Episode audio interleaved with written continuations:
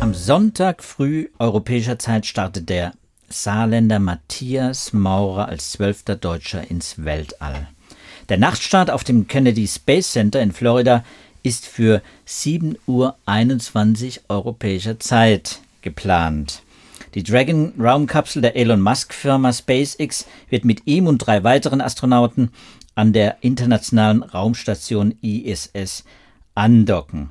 Dort soll Matthias Maurer im nächsten halben Jahr mehr als 100 Experimente vornehmen, in einem Forschungslabor, wie es sonst nirgendwo auf der Erde gibt. Über dieses wissenschaftliche Programm und die Pläne Matthias Maurers wollen wir uns vom heutigen Podcast FAZ Wissen unterhalten. Ich bin Joachim Müller-Jung. Und ich bin Sibylle Anderl. Ja, und wir sind beide Wissenschaftsredakteure im Ressort Natur und Wissenschaft der FAZ. Ich bin Biologe, begleite die Klimaforschung und die Medizin. Sibylle ist Astrophysikerin und Philosophin und wir begleiten natürlich beide, wie die treuen Zuhörer sicher wissen, unseres Podcasts äh, die Corona-Berichterstattung. Wir werden das sicher auch fortsetzen. Heute allerdings wollen wir uns mit einem ganz anderen Thema beschäftigen, nämlich eben mit dem Raumstart unseres zwölften Astronauten Matthias Maurer. Die Mission zur Raumstation heißt Cosmic KISS. Das fand ich einen sehr spannenden Namen, Sibylle. Vielleicht, bevor wir in die wissenschaftlichen Inhalte einsteigen, vielleicht erklärst du uns kurz, was dieses Cosmic KISS bedeutet. Meistens hat sowas einen Hintergrund. Ja, ich habe mich auch zuerst gewundert, muss ich sagen, denn das klingt ja nun schon sehr populär und ich meine, es ist ein schöner Name, aber ich habe mich auch gefragt, wo dieser Name herkommt. Ähm, mir ist es peinlich spät aufgefallen, dass in KISS ISS enthalten ist. Das ist natürlich schon mal ein offensichtlicher Grund, diesen Namen zu nehmen. Dann gibt es aber natürlich auch noch einen inhaltlichen Grund. Äh, die Mission soll die Liebe der Menschen zum Kosmos fördern und symbolisieren. Die ISS sozusagen als Schnittstelle zwischen der Erde und all dem anderen dort draußen. Auf dem Missionslogo, das an die Himmelsscheibe von Nebra angelehnt ist, also kennen ja vielleicht die meisten, da ist die Erde, da ist ähm, nee, beziehungsweise ist nicht die Erde, da ist die Sonne, da ist der Mond, ähm, ein paar Himmelskörper, das ist da auch zu sehen. Insbesondere sind Mars und Mond hervorgehoben auf diesem Logo und das zeigt ganz deutlich, wir sind jetzt mittlerweile in einer Epoche der Raumfahrt wieder angekommen, in der es ganz stark auch darum geht, Mond und Mars als zukünftige Ziele astronautischer Raumfahrt ins Auge zu fassen. Und ähm, auch darum geht es bei der Wissenschaft, die Matthias Maurer betreiben soll, bei seinem etwa sechs Monate langen auf Aufenthalt auf der ISS. Und ähm, ja, also insofern Cosmic Kiss ein sehr emotionaler, ähm, schillernder Name, der aber doch auch einen letztendlich auch wissenschaftlichen Inhalt transportieren und soll. Und den man sich gut merken kann. Das stimmt. Schade eigentlich, dass keine Frau mit an Bord ist. Also wir haben ja. wirklich vier Männer. Äh, die naja, nee, nee, es ist tatsächlich eine Frau, die ist aber Amerikanerin. Ähm, ja, ich meine, dass wir noch keine Astronautin in Deutschland hatten, das ist natürlich eine traurige Geschichte. Wenn man sich das mal anguckt international, ist Deutschland eines der ganz wenigen Länder, bei denen das so ist. Also die meisten Länder haben tatsächlich schon mal Frauen hochgeschickt. Ähm, aber in Deutschland hat man das bisher noch nicht hinbekommen. Aber ich glaube, die ESA, die ist, die hat das jetzt im Blick. Es gibt ja auch das ähm, Programm Die Astronautin, ein privates Programm, die haben versucht, ähm, gezielt Frauen ähm, zu trainieren und ins All zu bringen. Die haben immer noch fortwährend ein bisschen Finanzierungsprobleme. Aber ich glaube, das Problem hat man jetzt erkannt und ich denke mal und hoffe, dass diese Bilanz, dass wir bisher von zwölf deutschen Astronauten zwölf Männer hatten, dass sich das bald ändern wird. Ja, zumal Wissenschaftler beziehungsweise zumal Frauen genauso gut Wissenschaft äh, machen können wie Männer. Und, äh naja, das hat ja auch noch einen anderen Aspekt. Also es geht, geht ja auch viel darum, die Wirkung dieser speziellen Bedingungen dort oben auf der ISS auf den Menschen zu erkunden. Und das wissen wir ja auch von der irdischen medizinischen Forschung. Das ist bei Männern und bei Frauen nicht immer das Gleiche.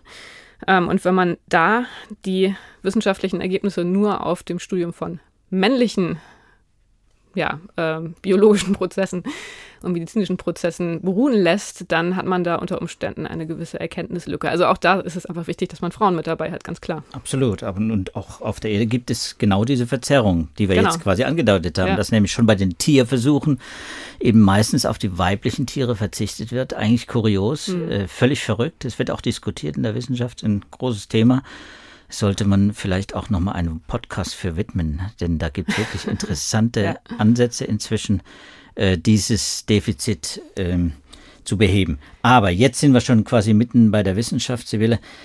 Die Frage, die man sich natürlich stellt, äh, nicht nur, weil es Cosmic Kiss heißt, aber weil es natürlich äh, insgesamt ähm, ein Thema ist. Raumfahrt ist ja für viele Abenteuer, für viele ist es Tourismus inzwischen, muss man auch sagen.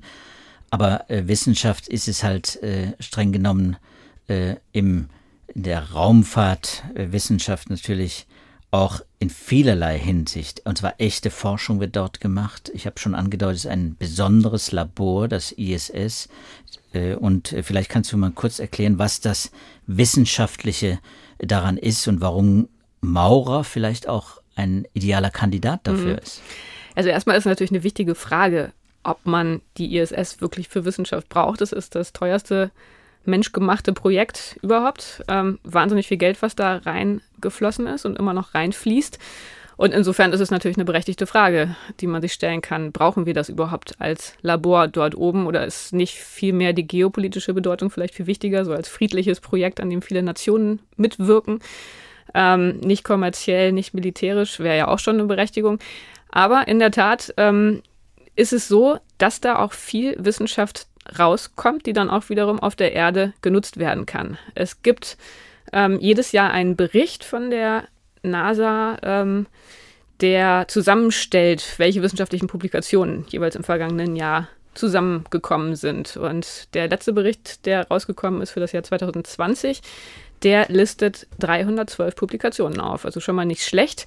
Äh, dort ist auch zu lesen, dass seit 1999 2850 Publikationen auf der Grundlage von ISS-Daten erschienen sind, in die rund 5000 Wissenschaftler weltweit involviert waren. Also das ist schon mal eine Bilanz, glaube ich, die sich durchaus sehen lassen kann.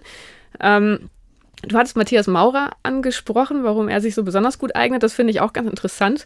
Matthias Maurer, der ist ja nämlich von seiner Ausbildung her Materialwissenschaftler und Werkstofftechniker. Also das hat er studiert. 2004 hat er in Materialwissenschaften auch promoviert und seine Doktorarbeit, äh, in der ging es um Aluminiumschaum-Spritzschichtverbunde. Anscheinend äh, eine Publikation, die auch sehr gelobt wurde. Er hat einige Preise bekommen, da sind einige Patente dabei rausgekommen. Also insofern, das sind so Fragen, die ihn interessieren. Und das sind aber natürlich auch genau Fragen, die auf der ISS thematisiert werden. Wie kann man die Werkstoffherstellung noch weiter optimieren? Was passiert da? Und warum das auf der ISS gemacht wird, kann man sich ja wiederum die Frage stellen, ist natürlich, weil man da Mikrogravitation hat. Schwerkraft. Also, also die, ja, schwer, sehr, sehr wenig Schwerkraft, genau. Und das, genau, Schwerelosigkeit. mhm. Das ist aber natürlich auch eine spannende Geschichte, ähm, was das genau heißt. Also ich weiß noch, als ich klein war als Kind, ich glaube, ich hatte tatsächlich diese intuitive Vorstellung, wenn man die Erde verlässt, dann wird sozusagen die Schwerkraft irgendwie ausgeswitcht. Also natürlich noch lange bevor ich mir wirklich Gedanken über Schwerkraft und so gemacht habe, irgendwie so Sesamstraßen. Alter, ich glaube, da war mal ein Astronaut zu Besuch und hat es dann erzählt. Das hat mich total fasziniert, aber ich wusste natürlich nicht, wie es funktioniert. Ähm, das ist natürlich nicht der Grund, weshalb da oben Mikrogravitation herrscht. Der Grund ist, dass die ISS um die Erde fällt. Das heißt, der Fall, der freie Fall der ISS, der gleicht genau die herrschende Gravitation aus. Ähm, dass es da trotzdem Gravitation gibt, ist auch irgendwie klar, weil die ISS nur 400 Kilometer hoch fliegt. Da ist man noch ziemlich nah dran an der Erde. Tatsächlich herrschen da oben noch 88,8 Prozent der Gravitationen, die auf der Erdoberfläche herrschen. Äh, auf der Erdoberfläche keine Erinnerung, das sind 9,8 Meter pro Quadratsekunde. Also die Beschleunig Beschleunigung, die irgendwas erfährt, wenn man es fallen lässt. Und ähm, insofern äh, liegt es halt, wie gesagt, nicht am Gravitationsfeld, sondern daran, dass der Fall genau diese Gravitation ausgleicht. Ähm, die ISS fällt mit einer Geschwindigkeit von 28.000 Kilometern pro Stunde. Aber das sind auch die Verhältnisse, Schwerelosigkeitsverhältnisse, die dann Astronauten erleben, ertragen müssen, auch wenn sie durchs All fliegen, wenn sie irgendwann eben zum Mond, Maurer soll ja wohl auch zum Mond fliegen. wenn es gut läuft. Ähm, oder zum Mars fliegen oder noch weiter fliegen. Also das ist die, die gleiche Gravitation etwa. Naja, es kommt halt immer darauf an, wie man sein Raumschiff beschleunigt. Also insofern hat man dann jeweils verschiedene G-Werte, verschiedene Beschleunigungen. Ähm, man ist dann nicht immer mit der, man ist nicht immer schwerelos unterwegs, also kommt natürlich immer ganz auf die Flugbahn drauf an. Ähm, aber grundsätzlich ist es natürlich eine wichtige Frage. Was passiert mit dem menschlichen Körper in diesen Umständen? Also wenn die Gravitation einfach einen anderen Wert hat.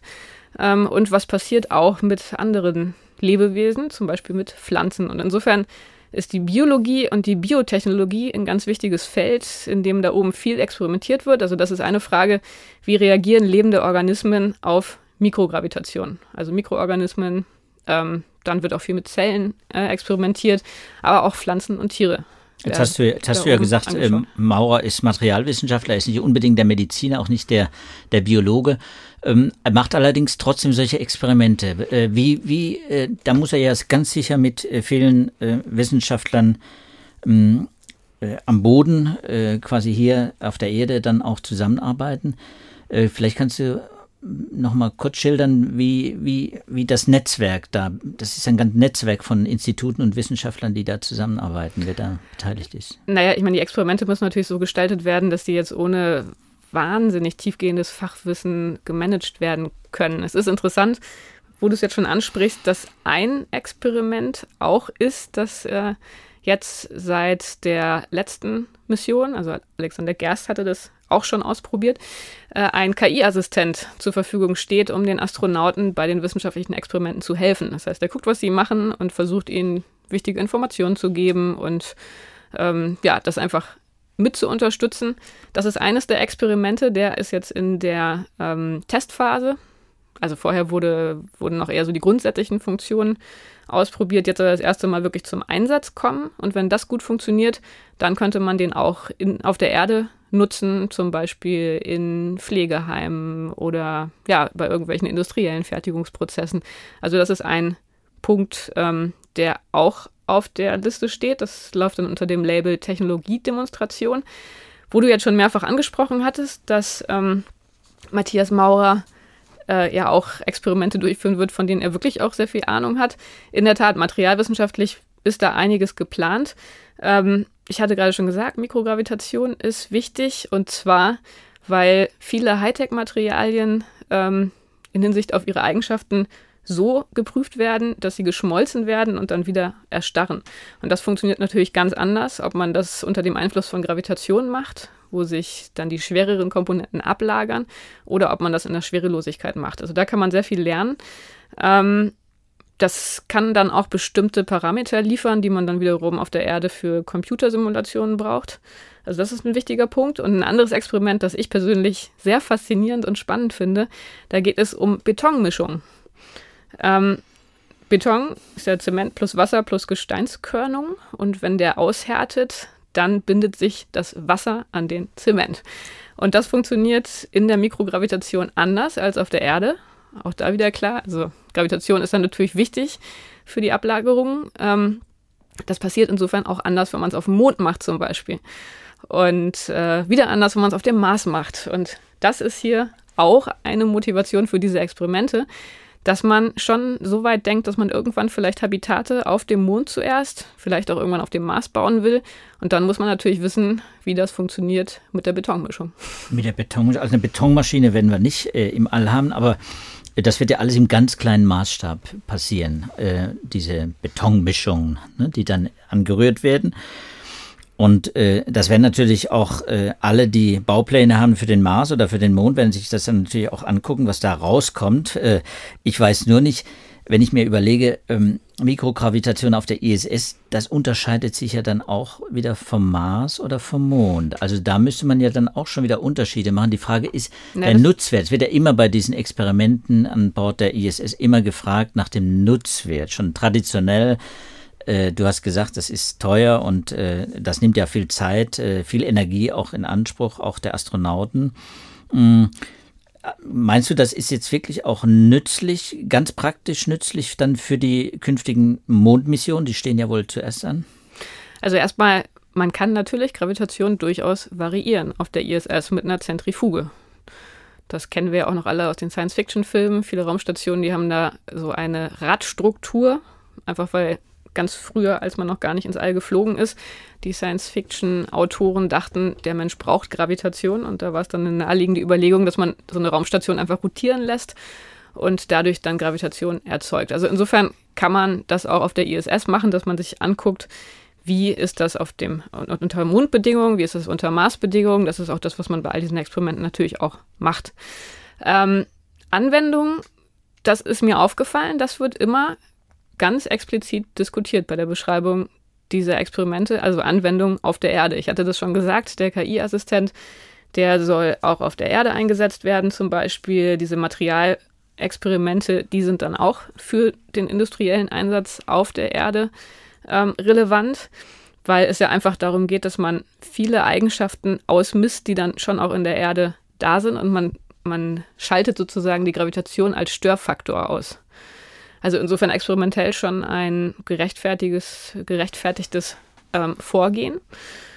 Und ähm, also man, man merkt, dass das ein Argument ist, was sehr ernst genommen wird. Und gerade auch bei den medizinischen Versuchen, das äh, wird immer mitgedacht, dass man da dann auch etwas lernen kann über die Entstehung von Krankheiten, äh, über die Eigenschaften von Muskelgewebe. Ähm, das ist tatsächlich immer eine Motivation, äh, obwohl ich natürlich auch immer gut, ich komme ja selber aus der Grundlagenforschung.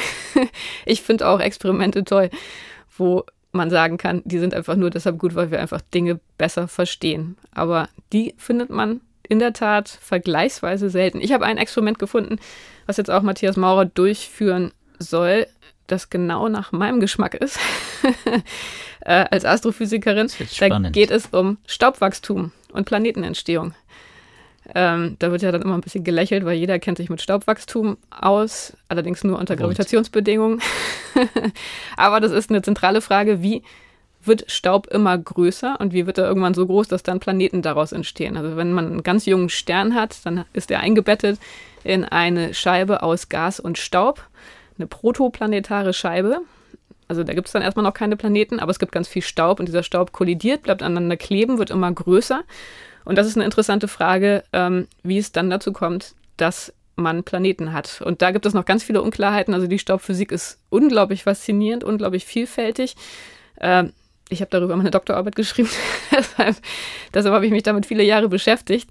Aber da gibt es noch ganz, ganz viele offene Fragen. Und auch bei der Frage, wie Planeten entstehen, gibt es insofern noch sehr, sehr viele Unsicherheiten. Und da können solche Experimente auf der ISS, wo genau studiert wird, wie sich Staubteilchen in der Schwerelosigkeit verhalten, wie sie aneinander kleben bleiben, wie sie wachsen, glaube ich, sehr, sehr viel Erkenntnisfortschritt bringen.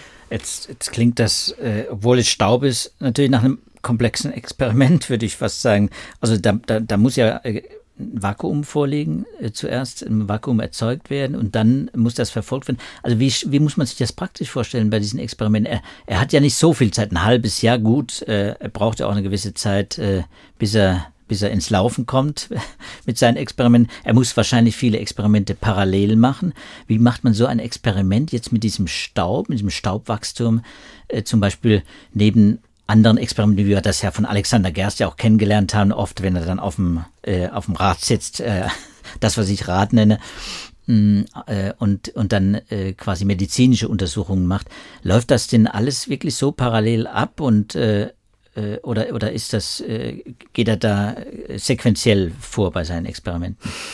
Ich weiß gar nicht, ob es dafür eine allgemeine Antwort gibt. Äh, zumindest kenne ich die allgemeine Antwort nicht, aber Natürlich äh, muss das optimiert werden. Die Zeit da oben ist kostbar. Die haben aber ja relativ viel Platz. Also die ISS, die ist ja über die Jahre immer weiter gewachsen. Die haben einige Wissenschaftsmodule. Insofern kann da auch vieles parallel laufen. Ähm, hängt dann immer vom Experiment ab, wie lange es laufen muss. Also zum Beispiel bei den Staubexperimenten ist es so, dass man da durchaus längere Dauern braucht. Denn die ganz kurzen Experimente, die kann man ja auch zum Beispiel in Falltürmen machen oder in Flugzeugexperimenten. Da braucht man jetzt nicht unbedingt die ISS. Ähm, also insofern hängt es immer vom Experiment ab. Ähm, zum Beispiel gibt es auch einige Experimente mit ähm, Gesundheitssensoren, Biosensoren, wo es wirklich darum geht, die Gesundheitsdaten der Astronauten zu überwachen. Auch natürlich wieder was, was man dann auf der Erde nutzen kann, im Leistungssport etwa oder bei Arbeitern unter Extrembedingungen. Also zum Beispiel ist ja ein Effekt, dass die Körpertemperatur von Astronauten im All erhöht ist. Und das kann gefährlich werden bei Außeneinsätzen, wenn sie Sport treiben.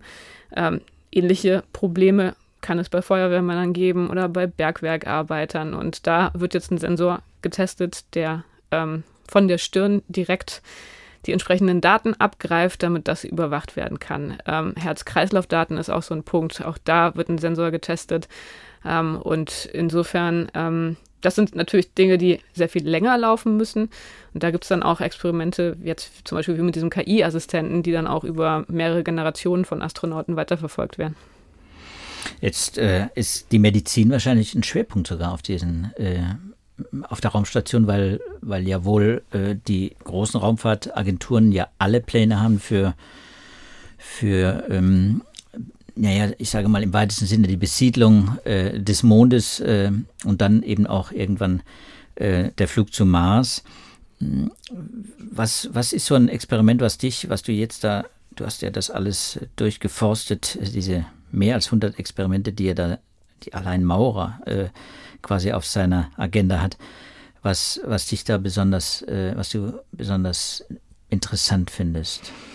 Ja, was ich erstmal interessant finde, das ist gar nicht unbedingt ein, ja, ist eher äh, sekundär ein medizinisches Experiment, aber ich finde es sehr spannend, mit welchen Strahlenbelastungen man dort oben auch zu rechnen hat. Also das wird ein Schwerpunkt sein. Ist dann natürlich auch wichtig, wenn man zum Mars fliegen will, da wird die dann ja noch viel, viel größer sein. Das ist ein ganz großes Thema, wie da der Mensch darauf dann auch reagiert. Ähm, ansonsten auch interessant finde ich, ähm, es geht in einem Experiment um die Schwächung des Immunsystems unter Stressbedingungen. Die Astronauten sind natürlich die ganze Zeit unter Stress. Äh, erstens natürlich, weil sie da oben so isoliert sind, dann weil sie viel arbeiten müssen, schlafen schlecht. Ähm, insofern ist das schon ein Extremzustand und dann zu gucken, wie sich das auf das Immunsystem aus, ähm, äh, auswirkt, das ähm, ist was, was natürlich dann auch wiederum für die Erde interessant sein wird. Also sowas finde ich dann auch wiederum spannend und was ich sehr faszinierend finde, weil es sehr Science-Fiction-artig ist, das ist, dass ein 3D-Biodrucker ausprobiert wird. Und äh, da geht es darum, dass man Hautverletzungen, Muskelverletzungen, Knochenfrakturen behandeln kann mit gedruckten, ja, so eine Art Pflaster, in, äh, in das dann körpereigene Hautzellen integriert sind. Und das finde ich klingt schon sehr futuristisch und ja, finde ich sehr faszinierend. Kommt mir natürlich auch bekannt vor. Stammzellen. Also da werden Stammzellen gedruckt und äh, es werden aus den Stammzellen, du hast Hautzellen genannt, wahrscheinlich wird es aus den Hautzellen, die werden äh, reprogrammiert äh, zu Stammzellen und diese Stammzellen werden wahrscheinlich dann gedruckt und äh, die werden dann zu Hautzellen äh, und es bildet sich ein Gewebe und das will man dann als Pflaster nutzen. Das finde ich natürlich faszinierend, weil das äh, natürlich ein Plan ist, äh, auch äh, von Stammzellforschern, von äh, Tissue Engineering hier ähm, äh, auf der Erde. Zum Beispiel gibt es solche Ansätze ja in der Kardiologie, also Herzpflaster. Auch sowas wird ja entwickelt bei uns. Da werden solche Versuche natürlich auch genau, da wird man genau hingucken, ob diese, diese Biodrucker, die diese Zellen dann ausdrucken und zu einem Gewebe quasi formen, mit einem Gerüst, nehme ich an, äh, äh, das dann auch unterlegt wird. Da wird es verschiedene Argum äh, Ex Experimente dazu äh, ganz sicher geben, wie sowas äh, wirklich dann am Ende funktioniert. Wobei es natürlich dann unter Mikrogravitationsbedingungen ja nochmal das Gewebe sich vermutlich anders verhält. Aber es ist eben nützlich dann für die, für die künftigen Missionen. Also äh, das sind ja nun wirklich Dinge, die man, die man unter Umständen äh, für diese langfristig geplanten Missionen dann wirklich auch brauchen kann. Naja, und dafür sind auch diese, ist diese Überwachung der Körperdaten auch gedacht, dass da ganz viel dann schon an Selbstdiagnose passieren kann. Weil das natürlich ein großes Problem ist, wenn man längere Zeit unterwegs ist, äh, beispielsweise zum Mars. Was macht man, wenn die Leute da krank werden? Und ähm, ja, insofern ein wichtiges Forschungsfeld. Was mich noch interessieren würde als Frage an dich als Biologen, ähm, da geht es ja auch immer wieder um Pflanzenwachstum. Ähm, also Gravitation und Licht, die bestimmen Wachstumsprozesse. Da werden dann ausdifferenzierte Gene studiert. Kannst du mir dazu was erzählen? Was ist bei den Pflanzen in der Mikrogravitation zu erwarten? Also warum ist, ist es wirklich so schwierig? Es gibt ja auch immer wieder die Idee, dass man Gewächshäuser in Raumstationen äh, in einem größeren Stil anbauen könnte. Also dass man einfach dann eine Selbstversorgung gewährleistet. Das passiert ja auch schon in einem gewissen Maße. Aber was passiert da biologisch? Naja, das Interessante ist natürlich äh, unter Mikrogravitation äh, bedeutet, äh, dass äh, ähnlich wie wir Menschen ja dann Schwierigkeiten haben mit der, mit der Orientierung. Da, da schwebt man quasi im Raum und das ist ein, ein, eine Eigenschaft, die von Pflanzen unter Umständen eben auch wahrgenommen wird. Also Pflanzen haben eben auch bestimmte Sinne in An- und Abführung, also die bestimmte Wahrnehmungen, an denen sie sich ausrichten. Zum Beispiel die, das Licht ist natürlich das prominenteste. auch die Düfte, äh, also äh, das Olfaktorische, also sprich die Chemie äh, der Umgebung ist ganz wichtig für das Wachstum und, und die, das Pflanzenwachstum sowohl in der Breite, das Wurzelwachstum in die Tiefe und eben das Wachstum in die Höhe sind ja abhängig von eben sehr vielen Faktoren und da ist Schwerkraft eben auch ein Faktor. Nur welcher Faktor, welcher, welche, welche Bedeutung dieser Faktor hat, das ist nicht ganz klar. Aber es kann natürlich pa passieren und deswegen muss man sowas ja auch ähm, untersuchen und deswegen wird es ja schon lange untersucht. Äh, ja, wachsen die denn wirklich dann in die Höhe, wenn man es äh, wenn man es im All von Höhe überhaupt sprechen kann, wachsen die denn dann in die Höhe und haben die dann ähnliche Wachstumsgeschwindigkeiten, haben die ähnliche Erträge, bilden die Blüten aus, etc. Also diese ganzen Prozesse, die auch von der inneren Uhr, von den, von der, von den Stoffwechseleigenschaften einer Pflanze bestimmt sind, funktionieren die unter Mikrogravitation ähnlich. Und, und äh, davon wird ja dann auch viel abhängen, wenn man solche Pflanzen, solche Kulturen anlegt, dann auf dem Mond oder auf dem Mars oder möglicherweise von mir aus auf dem Gab's Flug. ja auch schon. Es gab ja schon Reispflanzen auf dem Mond. Hm? So, also die genau. haben nicht so richtig lange überlebt, aber ja. und da ist schon die Frage, warum haben sie nicht überlebt? Genau, das ist das ist schon mal der Punkt. Das kann natürlich Nährstoff können Nährstoffmangel gewesen sein. Wenn äh, ich mich richtig erinnere, war es dann einfach zu kalt. Temperaturen, auch ein wichtiger Faktor. Ne? genau. Also da wird vieles experimentiert. Ich glaube, ähm, wir, wir sind natürlich immer auch an den Ergebnissen interessiert, äh, muss man ja sagen, wir als Wissenschaftsredaktion und deswegen gucken wir da auch äh, genau hin. Genau, und insofern war das jetzt auch so ein bisschen ein Ausnahmepodcast. Ähm, sonst haben wir ja immer tatsächlich begutachtete Publikationen, über die wir sprechen. Jetzt heute war es eher so ein Übersichtspodcast, war ja auch ein Nachholpodcast. Podcast gewisserweise. Es ist ja der zweite in dieser Woche. Insofern bitte ich das zu entschuldigen. Aber die ähm, grundlegenden Schriften, die wir genutzt haben, die werden wir natürlich in den Shownotes verlinken. Und wenn man von dort ausgehend sich Themen raussucht, die einen interessieren, dann findet man da auch ganz, ganz spannende Publikationen. Zum Beispiel zum Staubwachstum in der Mikrogravitation. so ist es. Und wir haben natürlich auch einen aktuellen Hinweis, um was ganz Aktuelles mitzunehmen eben den aktuellen Hinweis, dass es dazu auch eine sicher ganz interessante Live-Sendung gibt auf ARD Alpha mit dir. Du wirst es äh, kommentieren und zwar zum Start, live zum Start am Sonntag früh, wenn er stattfindet. Das hoffen wir alle. Die Wettervorhersage sieht gut aus. Mhm. Die Falcon 9 wird wahrscheinlich abheben. Herr Maurer, der soeben, während wir gewissermaßen diesen Podcast aufnehmen, noch seinen letzten Live-Auftritt beim ESA Web TV auch äh, äh, vorgenommen hat, der äh, ist auch ganz optimistisch. Also gehe ich davon aus, dass wir am Sonntag früh äh, dazuhören sollten und äh, gespannt äh, auch sicher äh, hinhören, was du und wahrscheinlich noch andere Experten auch dazu sagen werden. So, das war unser heutiger Podcast, äh, liebe Sibylle. Wenn Sie, liebe Zuhörer, Kommentare haben, wenn Sie Anregungen haben oder wenn Sie sich ein Thema wünschen, dass wir mal in den, stärker in den Blick nehmen sollten und dass wir dann auch mit einem aktuellen Paper, mit wissenschaftlichen Veröffentlichungen unterfüttern können, äh, dann schreiben Sie uns einfach Ihre Vorschläge unter dem Stichwort Podcast an wissenschaft.faz.de. Und wenn Ihnen die Folge gefallen hat und Sie die nächste Folge auch nicht verpassen wollen, dann können Sie uns natürlich abonnieren bei einem der üblichen Podcast-Catchern. Das war es für diesmal. Sibylle, wir verabschieden uns und hoffen, dass der Start gelingt am Sonntag. Genau, nächste Woche bist du auf der Klimakonferenz. Da werden als wir. Ausblick. Da gibt es dann wahrscheinlich ohne mich ein paar Live- Töne. Da gibt es ein paar Ich will jetzt nicht Live-Töne. zu viel verraten, was da nicht eingelöst wird, aber Da, wird ein, da gibt es ein paar Live-Töne auch auf Instagram, aber vielleicht äh, auch Podcast-Töne von uns äh, live aus Glasgow. das wäre ja spannend. Na, wir werden sehen. Seien Sie gespannt. Bis dahin, alles Gute. Tschüss Tschüss. zusammen.